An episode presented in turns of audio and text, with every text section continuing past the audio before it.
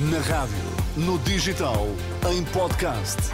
Música para sentir, informação para decidir.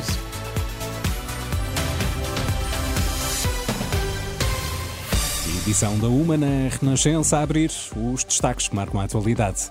Boa noite. A linha Saúde 24 registrou um pico de chamadas por causa dos vírus respiratórios. Pedro Nuno Santos garante que Montijo está fora de questão para ser hipótese para o novo aeroporto. Ministro da Saúde admite dificuldades nestes últimos dias nas urgências hospitalares, mas rejeita aquilo que chama de discurso alarmista por parte dos médicos. Manuel Pizarro diz que são dificuldades habituais nesta época do ano. Nós temos dificuldades, essas dificuldades são habituais nesta época do ano, o que não as torna mais aceitáveis, mas são habituais, e vamos vencer essas dificuldades, como sempre, com um grande esforço, com a rede do Serviço Nacional de Saúde. Se é verdade que temos hospitais em Lisboa com tempos de espera muito elevados, eles têm melhorado ao longo do dia, veremos como é que passamos a noite de hoje. Também é verdade que temos outros hospitais que têm dado uma resposta muito pronta. Manuel Pizarro diz esperar que o agravamento das infecções respiratórias comece a atenuar na primeira semana de janeiro, mas ressalva que esta é uma situação que tem de ser avaliada diariamente. Habitualmente, estas agudizações das infecções respiratórias eh, ocorrem por períodos de duas, três semanas. Nós temos verificado já desde meados de dezembro, paulatinamente, um agravamento da situação na, na, na, no, no, que diz respeito aos adultos. Repito que no caso das crianças foi o mês de novembro, o mês do pico grande que tivemos que enfrentar. Eu espero que isto se comece a atenuar na primeira semana de janeiro, mas isto é algo que temos que ir avaliando no dia a dia.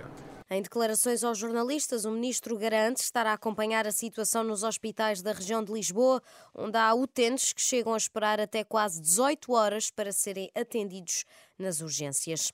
Pedro Nuno Santos afasta a opção de Montijo para o novo aeroporto. Em entrevista à SIC esta noite, o novo secretário-geral do PS exclui o cenário de Montijo como solução para o novo aeroporto e promete ainda seguir as recomendações da Comissão Técnica Independente. O objetivo era, era encontrar uma solução transitória até termos uma solução definitiva em Alcochete. Esse, entretanto, esse cenário foi ultrapassado. A Comissão Técnica Independente produziu um relatório que resolve a questão e nós queremos é trabalhar e decidir a partir do relatório da Comissão então Técnica é Independente. Para si. Eu não quero fechar aqui a, a, a, decisão, porque neste momento o relatório está ainda em discussão pública, mas eh, posso-lhe dar a segurança de que nós vamos partir das conclusões do, da Comissão Técnica Independente, sendo que Alcochete e Vendas Novas são aquelas que estão mais bem classificadas na avaliação que a Comissão Técnica Independente fez. E então o senhor, quando for a votos, os portugueses vão saber qual é a sua escolha? Se tivermos condições para já, uh, uh, antes das eleições, termos essa questão fechada, assim será.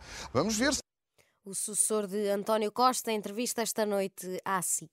Um homem de 36 anos morreu esta quarta-feira e duas crianças de 13 e 11 anos sofreram ferimentos ligeiros na sequência de um despiste de um veículo ligeiro na Gafanha da Boa Hora, Conselho de Vagos, distrito de Aveiro. O alerta para o acidente foi dado um pouco depois das 10 da noite. Fonte do Comando Subregional da região da Aveiro disse à Lusa que no local estiveram elementos dos bombeiros de Vagos e da GNR. Já foi restabelecida a circulação ferroviária na linha do Sul, em Setúbal, entre as estações Praça do Quevedo e Praias do Sado. A circulação foi retomada perto da meia-noite após um pesado de mercadorias ter sido abalroado na passagem de nível da Cacho... Cachofarra.